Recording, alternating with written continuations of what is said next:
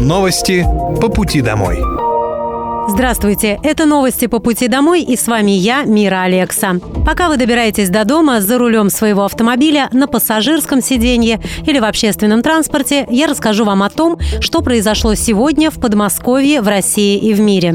Специальная военная операция по защите мирного населения Донбасса продолжается. На Купинском направлении потери противника за сутки составили более 50 украинских военнослужащих, две боевые бронированные машины, четыре автомобиля и гаубица Д-30. На Краснолиманском направлении уничтожено свыше 100 военнослужащих, три боевые бронированные машины и два автомобиля.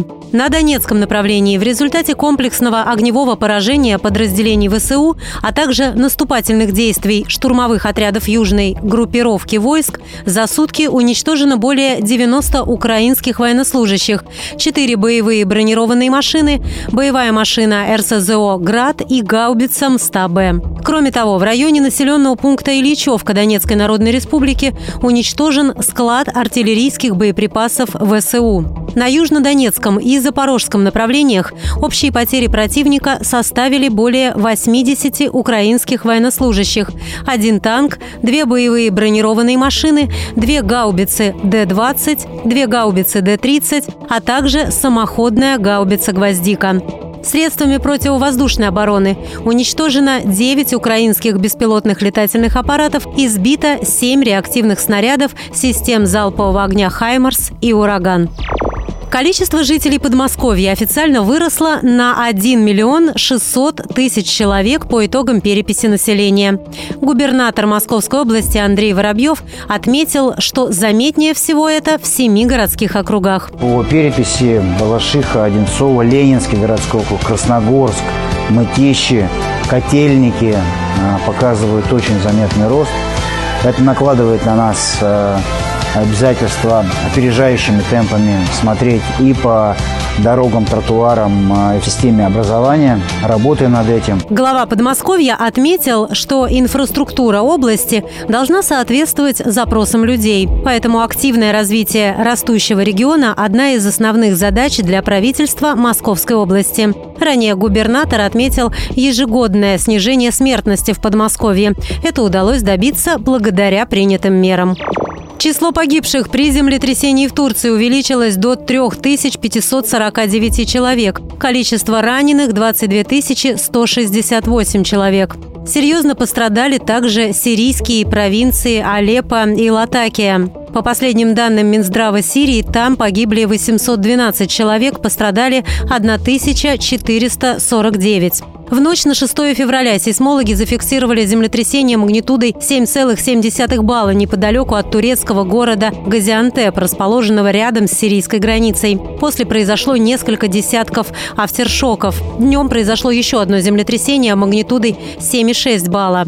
Стихийное бедствие коснулось 10 провинций, в которых проживают порядка 13 миллионов человек.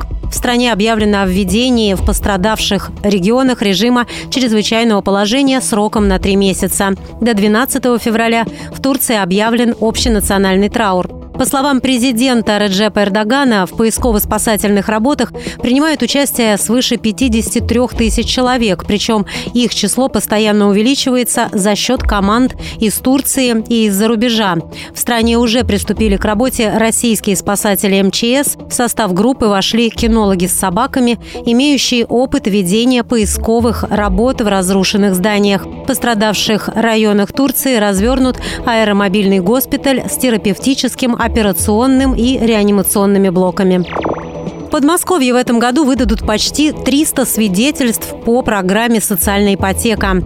Из них 161 свидетельство выдадут медицинским работникам, 57 педагогам, 73 молодым ученым и уникальным специалистам ОПК и 5 свидетельств тренерам. По программе участники получают от региона половину от стоимости жилья в качестве первоначального взноса. В течение 10 лет ежемесячно выплачивается компенсация суммы основного долга. Сами получатели платят только проценты по кредиту. Подробнее с э, программой и ее условиями можно ознакомиться на сайте Министерства жилищной политики Подмосковья. Программа «Социальная ипотека», которая направлена на привлечение квалифицированных кадров в регион, реализуется в Московской области по инициативе губернатора Андрея Воробьева с 2016 года. За это время свыше двух тысяч специалистов уже улучшили свои жилищные условия. В январе число пострадавших в подмосковных ДТП снизилось на 25% по сравнению с показателем аналогичного периода прошлого года. Показатели аварийности удалось снизить за счет реализации национального проекта «Безопасные и качественные дороги». В этом году в Подмосковье стараются вести работу на опережение, прогнозируют потенциально опасные участки и предотвращают там возможные аварии. Самыми частыми видами дорожных аварий с начала года стали столкновения транспортных средств средств и наезды на пешеходов. Причина обоих, как правило, превышение скорости. Ранее губернатор Московской области Андрей Воробьев заявлял, что смертность на дорогах Подмосковья за пять лет снизилась на четверть.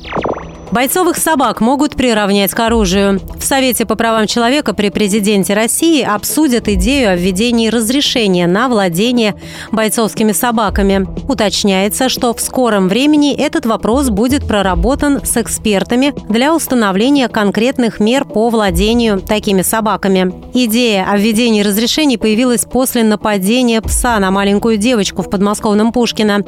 Инициативу уже поддержали 82% участников участников опроса, проведенного в телеграм-канале СПЧ. Российские суды стали штрафовать водителей за проезд на желтый сигнал светофора. По правилам дорожного движения желтый свет запрещает движение автомобилей. При этом проезд возможен, если водитель не может остановить машину без экстренного торможения.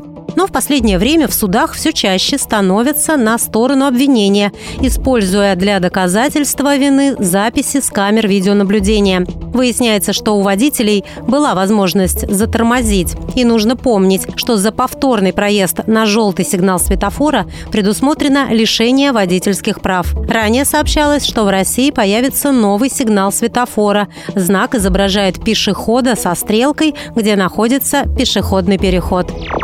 Голосование за лучший авторский дизайн карт «Стрелка» стартовало в Подмосковье. Голосование проходит на портале «Добродел», а темой работ стала Московская область. Как рассказали в Минтрансе, компания получила около 50 макетов из разных округов области.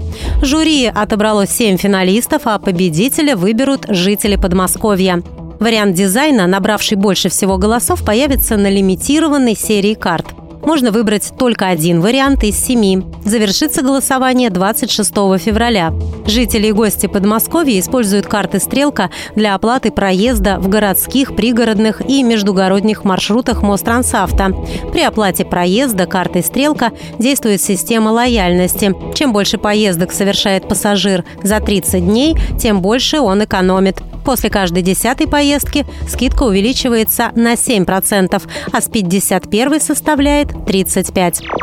Подмосковные школьники смогут выиграть целевое направление в профильные вузы и колледжи. Мособлгаз запустил ежегодный конкурс для учащихся средних и старших классов общеобразовательных учреждений Подмосковья «Умный дом». Ребятам предлагается в специальных программах разработать 3D-модель дома с автоматизированными элементами в части газоснабжения, водоснабжения, освещения и других систем. Далее оформить в виде презентации и загрузить на платформу. Каждого участника будет курировать наставник образовательного проекта Мособлгаза «Газакадемия». После прохождения отборочного тура участники вместе с кураторами создадут прототип графической модели дома в виде макета с использованием программируемых датчиков и автоматизации. «Умный дом» пройдет в три этапа. Финалисты защитят свои проекты уже очно.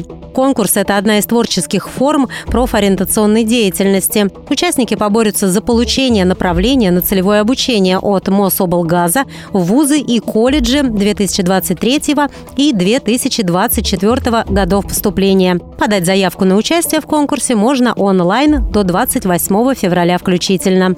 Это были новости по пути домой. И с вами была я, Мира Алекса. Желаю вам хорошей дороги и до встречи. Новости по пути домой.